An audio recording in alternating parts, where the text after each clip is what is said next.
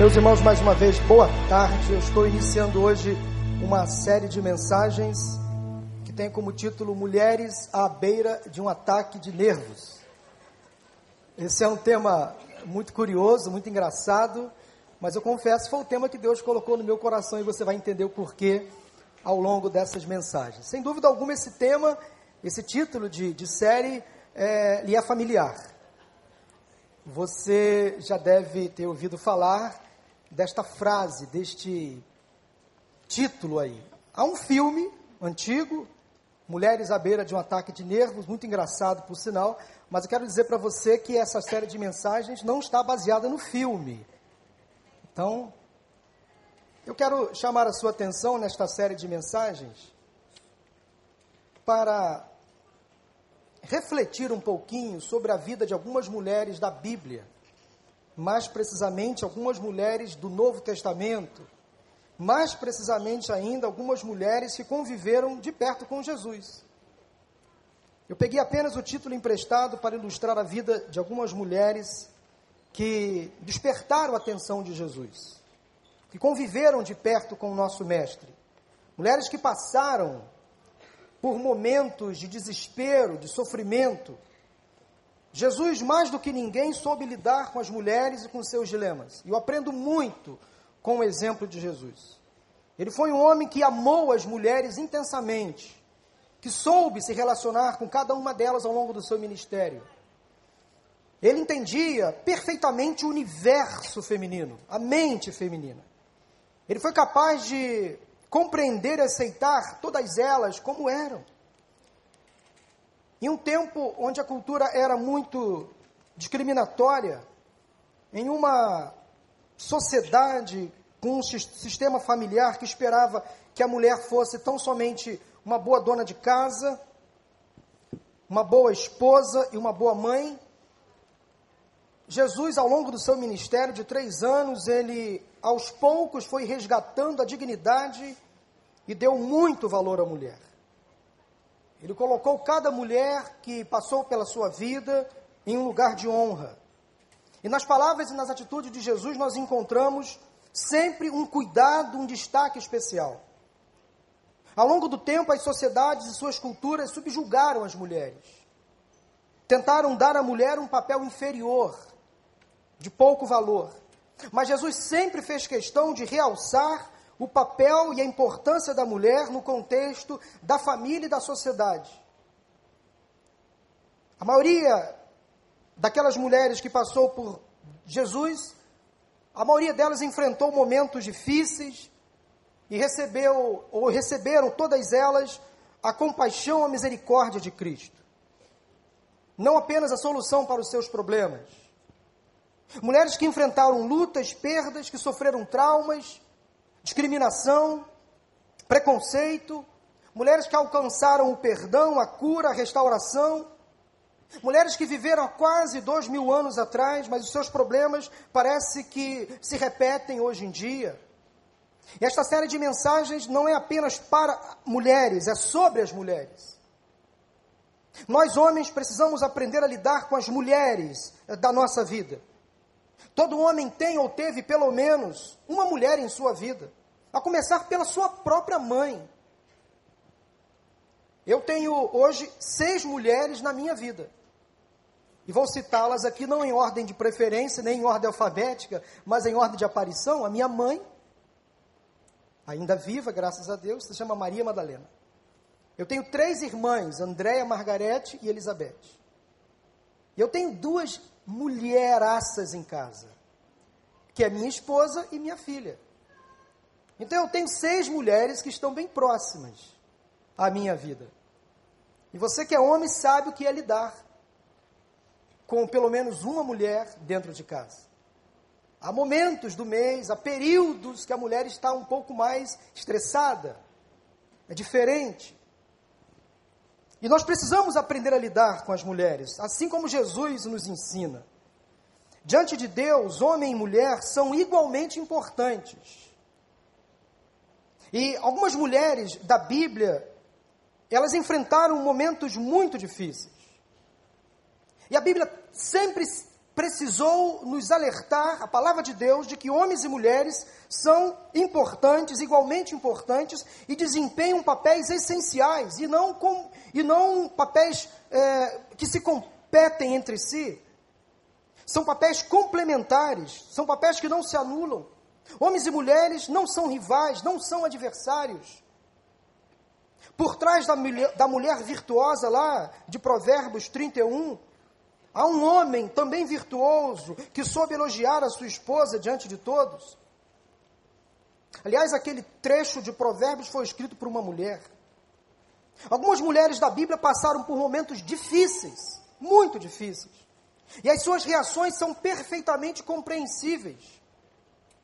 E quando eu fui estudar um pouco da reação feminina, eu pude compreender, pelo, por exemplo, a maneira como Raquel, esposa amada de Jacó, reagiu quando soube que não podia dar filhos ao seu marido e teve que suportar morar na mesma casa com a própria irmã Lia. Viver um período de angústia, Raquel era estéril, Lia fértil, Raquel dava filhos para Jacó, Lia dava filhos para Jacó, Raquel não. Porém, certo dia, Raquel, incomodada, disse o seguinte para o seu marido, lá em Gênesis capítulo 30, versículo 1: Dê-me filhos ou morrerei. Mulher, uma mulher vivendo um momento muito difícil. Alguns versículos do mesmo capítulo depois, eles mostram que Deus se lembrou de Raquel e deu a ela José, o seu primeiro filho. Temos também no livro de Jó, no capítulo 2, versículo 9, a esposa de Jó, tida por muitos como ingrata, insuportável, queixosa. Depois que viu seu marido perder tudo o que tinha, virou-se para ele e disse: Você ainda mantém a sua integridade? Amaldiçoe a Deus e morra. Palavras duras, insensíveis. Mas se percebermos o contexto que a mulher de Jó vivia, nós vamos compreender. Podemos não concordar, mas podemos sim compreender a sua atitude. Quer ver um outro exemplo? Noemi, a sogra de Ruth. Depois de perder seu marido, seus dois filhos numa terra distante, estrangeira, chamada Moabe, ela volta para Jerusalém, viúva sem os dois filhos, apenas com uma das noras, Ruth, e ela volta para o seu povoado, e diz logo para as suas amigas que a reconheceram, Noemi, o nome Noemi significa agradável. E sabe qual foi a reação de Noemi quando voltou para, para Belém? Não me chamem Noemi. Melhor que me chamem de Mara, pois o Deus Todo-Poderoso tornou minha vida muito amarga. De mãos cheias eu parti, mas de mãos vazias o Senhor me trouxe de volta. Por que me chamam Noemi? O Senhor colocou-se contra mim, o Todo-Poderoso me trouxe desgraça. Essas palavras estão na Bíblia. Palavras ditas por uma mulher amargurada, sofrendo. Quem aqui não conhece a história de Ana, 1 Samuel, 1 Samuel, capítulo 1, versículos 15 e 16, Ana estéril, orando a Deus por um filho, clamando a Deus no templo, e ela desperta a atenção do sacerdote Eli. Ana estava ali clamando a Deus em oração. Ele pensou que Ana estava embriagada, ele, de forma até ingrata, injusta, acusou Ana de embriaguez. E Ana respondeu: Não se trata disso, meu senhor. Não, eu sou uma mulher muito angustiada. Não bebi vinho nem bebida fermentada. Eu estava derramando minha alma diante do Senhor. Não julgues tua serva como uma mulher vadia, está no texto. Estou orando aqui até agora por causa da minha grande angústia e tristeza. São mulheres que expressaram um sentimento de tristeza, de angústia, de sofrimento. Convido você a conhecer um pouco mais algumas mulheres da vida ou que passaram pela vida de Jesus. Algumas que se depararam com o nosso Mestre e foram abençoadas.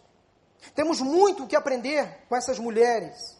Vamos olhar para o coração dessas mulheres, entender suas esperanças, suas paixões, seus medos, seus desafios. Vamos chorar e também rir com cada uma delas. E quem sabe, algumas delas talvez sejam como você. E você que é homem, como aprender a lidar com elas, seguindo o exemplo de Jesus. A primeira mulher que vamos refletir nessa série de mensagens é a mulher com fluxo de sangue. E a história linda registrada nas Escrituras está em Marcos capítulo 5, versículos de 25 a 34. Os versículos serão projetados pelo Data Show, mas também encontramos essa mesma, esse mesmo texto em Mateus capítulo 9 e Lucas capítulo 8. Diz a palavra do Senhor, e estava ali uma certa mulher que havia 12 anos vinha sofrendo de hemorragia. Ela padecera muito sob o cuidado de vários médicos e gastara tudo o que tinha, mas em vez de melhorar, piorava. Quando ouviu falar de Jesus, chegou por trás dele, no meio da multidão, e tocou em seu manto, porque pensava: se eu tão somente tocar em seu manto, ficarei curada. Imediatamente cessou sua hemorragia, e ela sentiu em seu corpo que estava livre do seu sofrimento. No mesmo instante, Jesus percebeu que dele havia saído poder, virou-se para a multidão e perguntou: Quem tocou em meu manto? Responderam seus discípulos: Vês a multidão aglomerada ao teu redor e ainda perguntas: Quem tocou em mim? Mas Jesus continuou olhando ao seu redor para ver quem tinha feito aquilo. Então a mulher, sabendo o que lhe tinha acontecido, aproximou-se, prostrou-se aos seus pés e, tremendo de medo, contou-lhe toda a verdade. Então ele lhe disse: Filha, a sua fé a curou. Vá em paz e fique livre do seu sofrimento. Amém? Vamos assistir a um pequeno vídeo.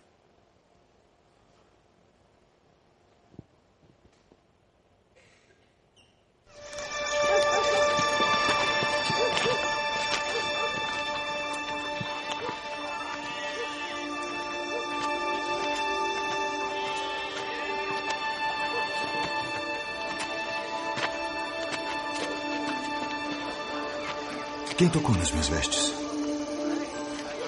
Vês que a multidão te aperta e dizes: Quem me tocou?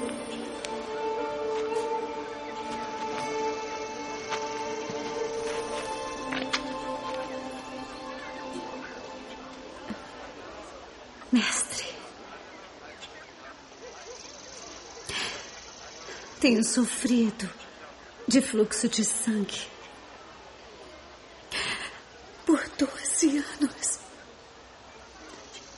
Sabia que se pudesse apenas tocar tuas vestes, eu seria curada. Filha, a tua fé te salvou.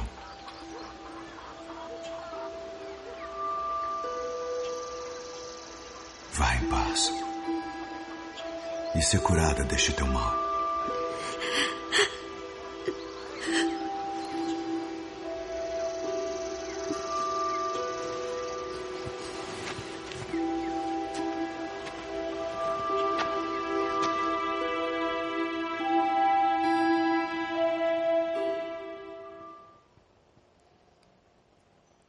Essa mulher, há 12 anos, sofria de um fluxo de sangue contínuo, uma hemorragia, uma menstruação que não cessava. Quem é mulher aqui sabe e entende perfeitamente o que ela suportou. Se um ciclo menstrual dura normalmente de 3 a 5 dias, o dela durava 12 anos. Mulheres em idade fértil passam todo mês por um estágio no qual o útero se acumula de sangue para nutrir e receber o bebê. E quando há a fecundação do óvulo com espermatozoide, esse útero cheio de sangue, ele embala a fecundação e ali gera a criança. Mas quando não há fecundação, esse sangue é naturalmente eliminado. O organismo então se prepara para a chegada de um bebê então, quando não há essa fecundação, a mulher elimina o sangue armazenado. Para algumas mulheres, o período da menstruação é extremamente difícil. Para a maioria, é desconfortável. Pode ser embaraçoso para outras. Muitas vezes a menstruação traz irritação, cansaço, alteração de humor, sem contar então com o período que antecede a menstruação. Todas as mulheres aqui sabem, e os homens muito mais ainda, sabem o período que antecede a menstruação, que é o chamado do período pré-menstrual. Você que é homem já aprendeu a lidar com a TPM da sua filha, da sua esposa, da sua mãe, das suas irmãs? A TPM pode ser um momento muito difícil para os homens, mas não se compara ao que significa para as mulheres. Por isso é que nós, homens, precisamos aprender a lidar com as mulheres que convivem conosco, inclusive no momento da chamada TPM. Essa mulher do texto vivia menstruada 12 anos seguidos. E vocês vão entender daqui a pouquinho por que, que ela se sentia em sofrimento. Mas eu quero, quero chamar a atenção dos homens e das mulheres para um guia masculino para sobreviver à mulher com TPM. Atenção, homens, guia masculino para sobreviver a uma mulher com TPM. Preste atenção no que vem por aí, hein? Todos sabemos que existem dias do mês em que basta um homem abrir a boca para ficar com sua vida por um fio. Atenção, homens, esse é um guia útil, memorize para sua própria segurança. Está preparado? Amém. É perigoso perguntar para sua mulher, para sua esposa, para sua filha, para sua irmã, para sua mãe, o que tem para o jantar. É seguro perguntar: posso te ajudar com o jantar? É seguríssimo perguntar: onde você quer ir jantar? E é ultra seguro afirmar: meu bem, comprei este chocolate para você.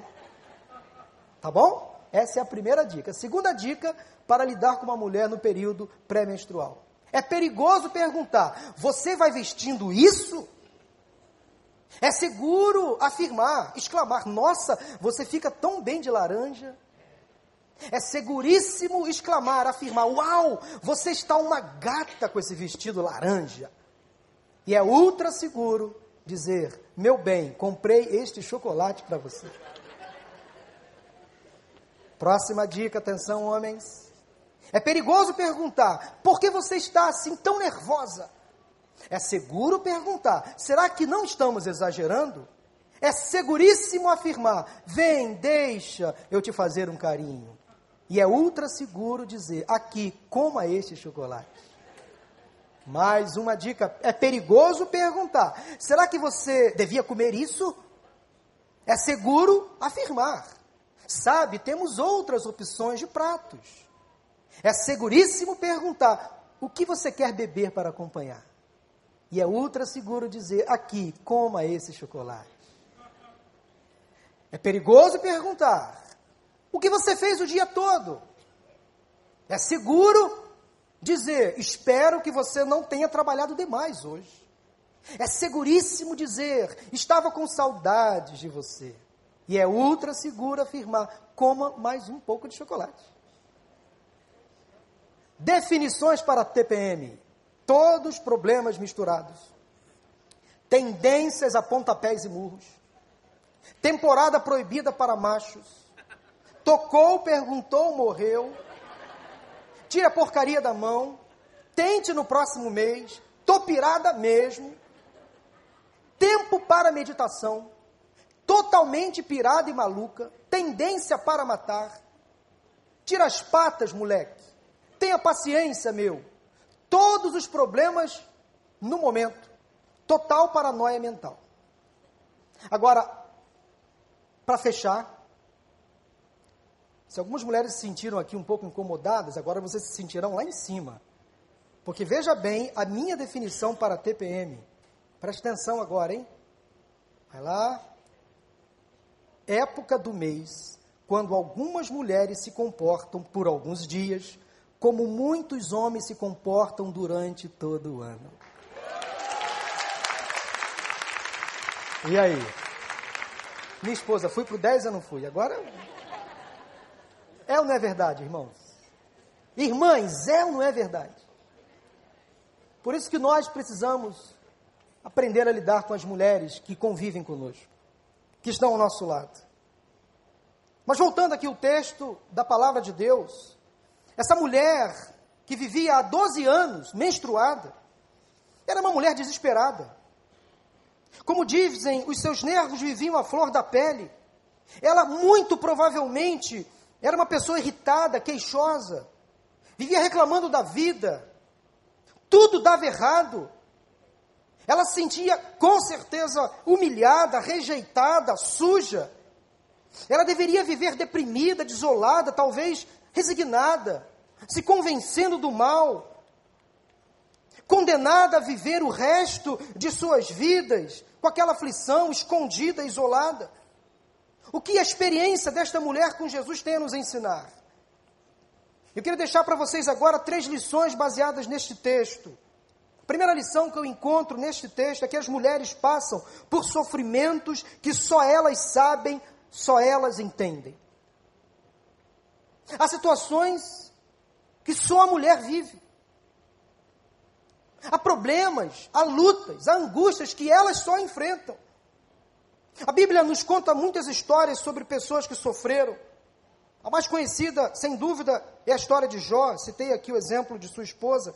Jó teve que suportar a dor e o sofrimento por causa de um momento de sua vida que ele perdeu tudo, quase tudo, só não perdeu a fé, perdeu bens, perdeu riqueza, perdeu filhos, perdeu a saúde. Conhecemos também outros que passaram por dificuldades e sofreram, como José do Egito, vendido pelos próprios irmãos como escravo, acusado injustamente de assédio sexual, enfrentou a prisão. Jeremias, o profeta, que foi preso, apanhou, foi espancado. No Novo Testamento, o exemplo do apóstolo Paulo, que escreveu algumas de suas cartas às igrejas da prisão. Mas nós temos também o exemplo de muitas mulheres na Bíblia que sofreram. E há um registro claro dessas mulheres aqui. Nos tempos do Antigo Testamento, naquela cultura do povo hebreu, uma mulher que tinha um fluxo de sangue no seu período menstrual, da sua regra menstrual, naquele período ela, ela era considerada imunda. Ela não podia tocar em ninguém. Qualquer coisa que ela tocasse se tornaria impuro. Ela tinha que ficar enclausurada, fechada, guardada, isolada. Ela não podia ter relações com ninguém. E no caso desta mulher aqui do texto, há 12 anos sofrendo deste fluxo de sangue interminável, ela não podia se casar, ela não podia ter um bebê. Ela não tinha permissão para ir ao templo, às cerimônias religiosas na sinagoga. Há 12 anos ela foi impedida de ter um relacionamento com o próprio Deus, da maneira como os judeus achavam convencional. Ela era tida como imunda, intocável, não podia receber abraços, beijos, ou qualquer outro tipo de intimidade com o marido, se tivesse um. Ela não podia preparar a comida da sua família, se ela ainda tinha uma família. Ela não podia fazer o trabalho doméstico, não podia ser ela mesma. Ela estava completamente alijada, afastada da sociedade, das pessoas. Provavelmente morava sozinha, vivia o tempo inteiro olhando para as paredes. Imagine uma mulher conviver com esse problema durante 12 anos, ou seja, 4.383 dias, 144 meses, 624 semanas, 105.192 horas. Com fluxo menstrual interminável. Ela chegou a gastar tudo que tinha, todos os seus recursos foram gastos com médicos que não puderam resolver o problema.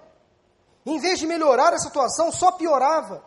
A cada consulta o problema aumentava, a cada remédio o problema aumentava. O Talmud, que era o livro sagrado do judaísmo, livro que os rabinos usavam para ensinar a lei, a ética, e os costumes da história do judaísmo, oferece nada mais, nada menos do que 11 tipos diferentes de cura para esse mal. Sem dúvida, essa mulher havia tentado todas as possibilidades para se curar desta enfermidade. Alguns tratamentos que o, que o Talmud oferecia eram legítimos, outros tratamentos eram apenas superstições. Mas o texto é claro, ela fez de tudo para se curar da hemorragia e não conseguiu. Aquela sociedade sabia do problema desta mulher, mas ela se tornava distante, ela era ignorada. Os religiosos queriam distância. Essa mulher enfrentou algo tão ruim que somente ela sabia. Lá no esconderijo da sua casa, quando ela deitava, ela sofria, sofria, sofria. E o sofrimento abate, alija, exclui, afasta, o sofrimento faz a pessoa se sentir então inútil, esquecida. Há mulheres que sofrem caladas durante muito tempo, que vivem anos de angústia e solidão, não têm com quem compartilhar, são ignoradas, são excluídas, são traídas, são violentadas dentro da própria casa. sofrem infidelidade, sofrem maltratos físicos dentro da própria casa, maus tratos dos seus maridos, dos seus filhos, dos seus irmãos. Nós temos hoje o exemplo de muitas mães solteiras que são abandonadas pelos seus companheiros com a responsabilidade de cuidar do filho que está para nascer. Mulheres viúvas ainda com filhos pequenos que se sentem desamparadas. Mulheres já idosas que são avós, que precisam sustentar a sua casa, sustentar os próprios filhos. Mulheres que às vezes são incitadas, quase que agredidas dentro da própria casa. Mulheres viúvas que às vezes têm que pegar o um empréstimo consignado para pagar a dívida dos seus filhos e netos. Quantas mulheres vivem sofrendo? Mulheres que passam por situações de doenças graves, como câncer de mama, cirurgias às vezes que não dão certo. Mulheres que precisam trabalhar fora para sustentar a família, para pôr em casa o pão de cada dia. Mulheres que às vezes têm uma dupla ou tripla jornada durante o dia, estuda, trabalha, cuida da casa, cuida dos filhos, do marido. Mulheres que Primeiramente, optaram talvez em construir uma carreira profissional sólida para depois então ter uma família, mas percebem que o tempo passou e não podem mais engravidar, não podem mais se casar. E muitas dessas mulheres sofrem caladas. Angústias que não compartilham com ninguém. Mulheres que ficam viúvas. Mulheres que perdem os seus filhos. Em função da violência, em função de uma doença, mães que sofrem a dor de perder um próprio filho.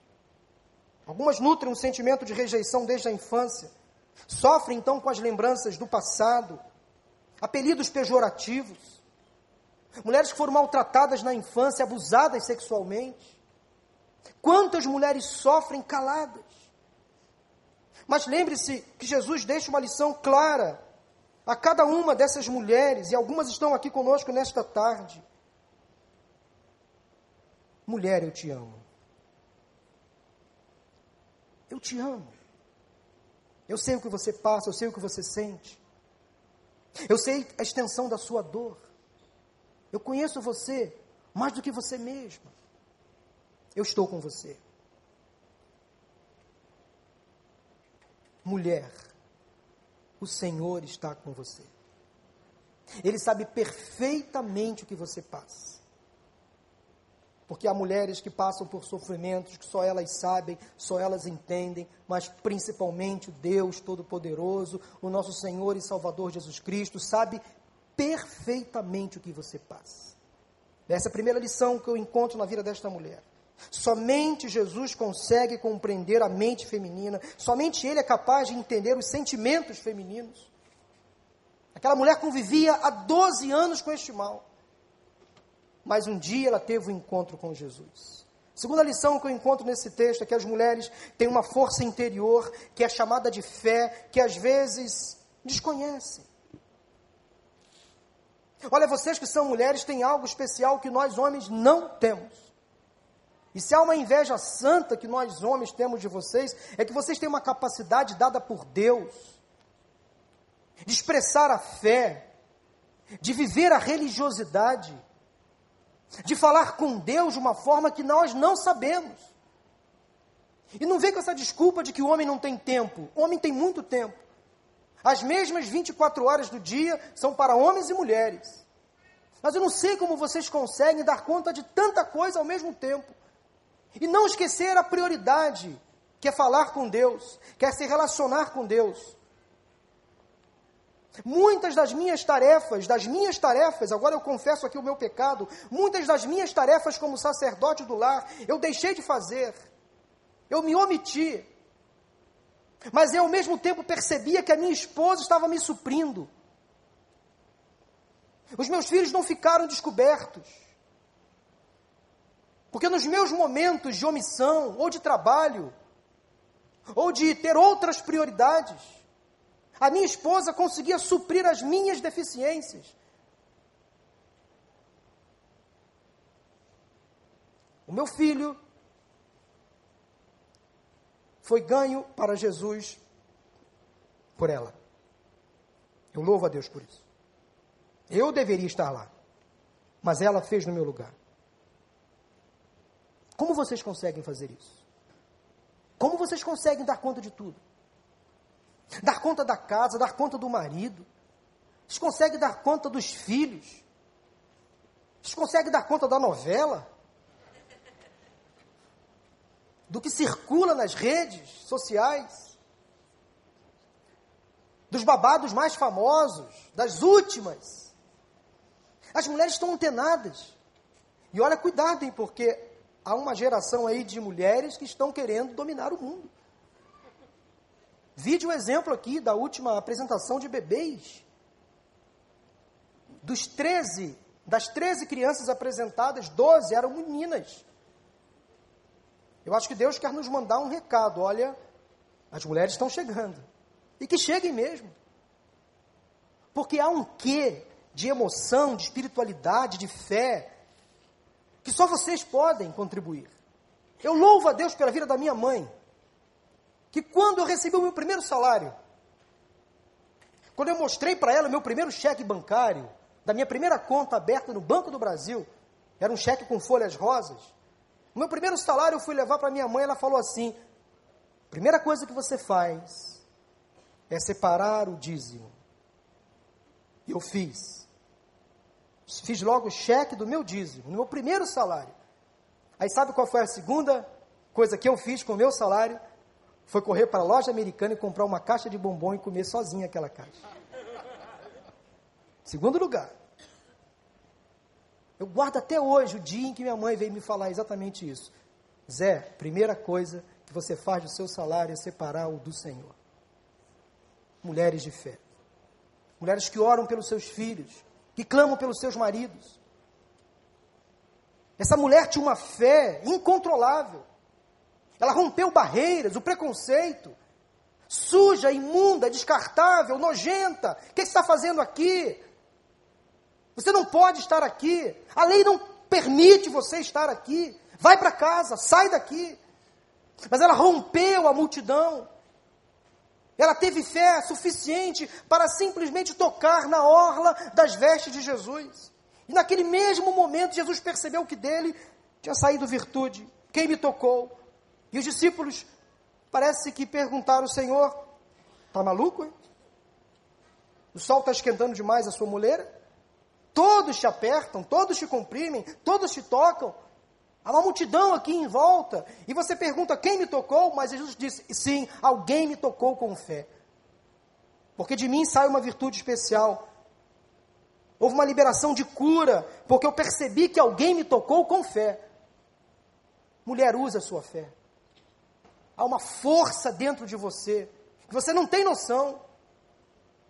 Use a sua fé para abençoar a sua casa, o seu lar, os seus filhos. Use a sua fé para não desistir da sua família, do seu casamento. Use a sua fé para interceder por este Brasil. É claro que o dever da oração é de todos. Mas agora falando exclusivamente às mulheres, há em vocês um potencial extraordinário. As mulheres têm uma força interior que nós chamamos de fé, que às vezes algumas delas desconhecem. Use a sua fé para o louvor e para a honra e para a glória do Senhor. Em terceiro lugar, as mulheres podem carregar manchas do passado que só Jesus pode limpar.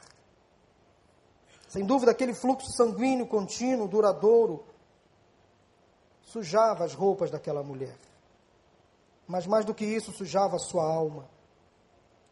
A sua autoestima era abalada. Ela não tinha cometido pecado algum, erro algum. Foi apenas um ciclo que não se interrompia, uma disfunção que se transformou em uma doença incurável. Mas aquilo ficou marcado na sua vida. Aquele ciclo menstrual, aquele sangue que não parava, que não cessava, todo dia lavando roupas, todo dia tendo que se esconder, não aguentava mais aquele sofrimento. Mas teve um dia que ela teve um encontro com Jesus. E quando Jesus parou e publicamente expôs a sua cura, ele deu a ela o que ela mais precisava: a interrupção do mal. E na mesma hora que aquele fluxo parou, Jesus percebeu que dele saiu virtude, o milagre estava feito, concluído. A grande bênção de Jesus foi dada àquela mulher naquele dia, transformou ela de dentro para fora. E é o que Jesus faz conosco hoje. Ele toma as nossas vidas sujas, os nossos pecados nele são perdoados, nós somos refeitos à sua imagem e à sua semelhança. Em Cristo não há mais manchas, não há mais marcas.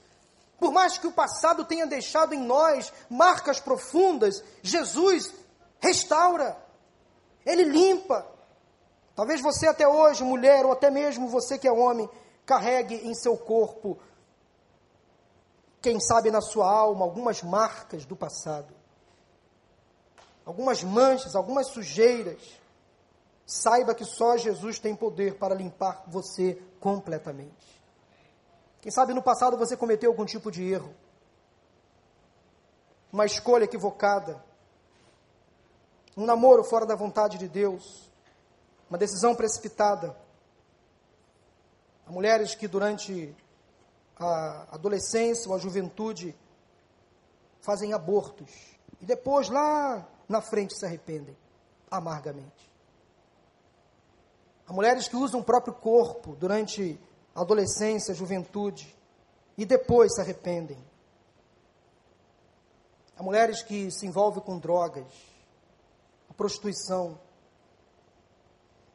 que mancham o corpo com tatuagens ofensivas ao próprio Deus, atitudes impensadas, atitudes que são geradas em função da inconsequência, mas lá na frente, lá no futuro, fica com as marcas e se arrependem profundamente.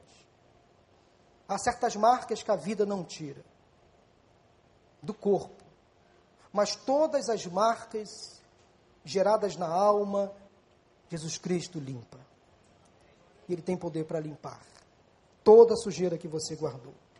Jesus limpa você de todo mal e dá a você uma chance de prosseguir caminhando. Agora, mulher, limpa, perdoada, liberta e salva. Quero terminar lendo o último versículo de Tiago, capítulo 4, versículo 8. Aproximem-se de Deus e ele se aproximará de vocês. Pecadores, limpem as mãos e vocês que têm a mente dividida, purifiquem o coração. Eu quero orar por cada um de vocês nesse momento. Quero orar por você que é mulher, você que é homem.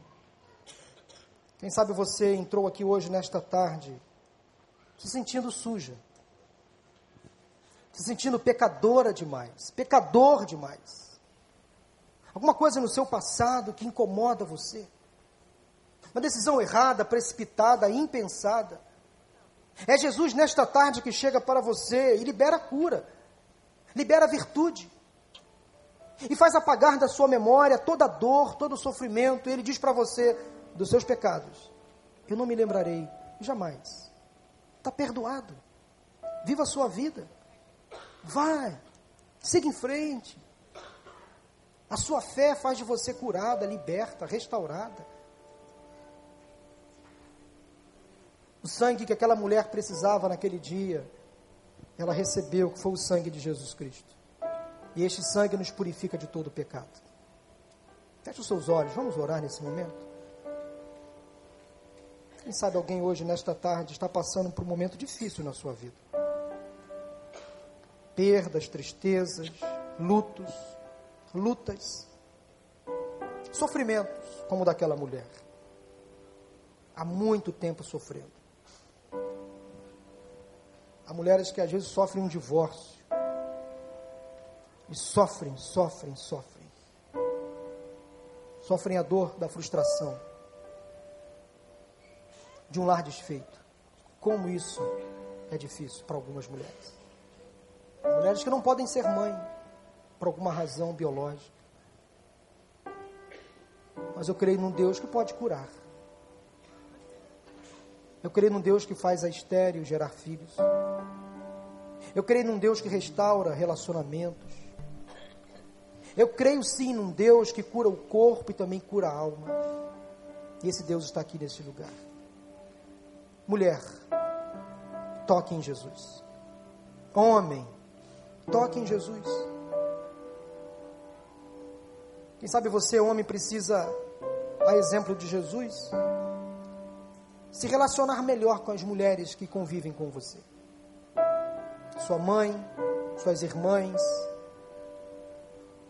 sua filha, suas filhas, sua esposa, se você é casado, sua avó, até com as colegas do trabalho, ter respeito, não se ceder nas conversas, nas intimidades, ter cuidado com as tentações. Você que é homem precisa se relacionar melhor com as mulheres que convivem com você. Aquelas que estão mais próximas, mas aquelas que estão distantes. Senhor Deus e Pai, nesse momento de oração, essa palavra ela tem muitas aplicações. É o teu espírito agora que faz no coração, na vida de cada pessoa, uma aplicação especial, particular. Eu não sei. Mas eu te peço em nome de Jesus, Deus, libera cura agora. Libera virtude, libera perdão. Libera restauração. Libera renovo. Libera, Senhor, em nome de Jesus agora uma bênção extraordinária na vida desta mulher que sofre, às vezes calada, e ninguém sabe. Só ela mesma e o Senhor sabe a dor, o sofrimento. Enxugue a lágrima, Senhor. Cura. Cura o corpo enfermo. Cura a alma que sofre. Se há mulheres aqui, ó Deus, com desejos no coração que ainda não receberam do Senhor uma resposta, responda agora em nome de Jesus, Deus. Se é um desejo para um novo casamento, se é um desejo para o primeiro casamento, se é um desejo por um filho, quem sabe há mulheres aqui estéreis, ó Deus, abra, abra a madre em nome de Jesus. Mulheres que receberam um diagnóstico da medicina, de um câncer que assusta, que assombra, cura em nome de Jesus. Mulheres que enfrentaram no passado, ó Deus, dificuldades, lutas, que sofreram abusos. E esses abusos deixaram marcas profundas na alma. Ó oh, Deus, perdoa mulheres que fizeram abortos, que se relacionaram com homens infiéis. Perdoa em nome de Jesus, Senhor. Tira toda a culpa, toda a mancha, toda a tristeza, levanta, coloca de pé. Apenas um toque. É possível, Deus, que o Senhor libere o perdão, a cura, a misericórdia em nome de Jesus. Se há uma mulher aqui afastada do Evangelho, que volte agora em nome de Jesus. Se há alguma mulher aqui ou algum homem que precisa de Jesus como Senhor e Salvador, que hoje haja confissão de pecados neste lugar e que haja salvação para a tua honra e para a tua glória. Porque nós cremos que tu és a cura. Nós cremos que tu és o milagre, a restauração. Obrigado, Deus, por esta primeira mensagem. Outras virão. E o Senhor continuará falando conosco, homens e mulheres, meninos e meninas. Traga o teu povo para ouvir a tua palavra.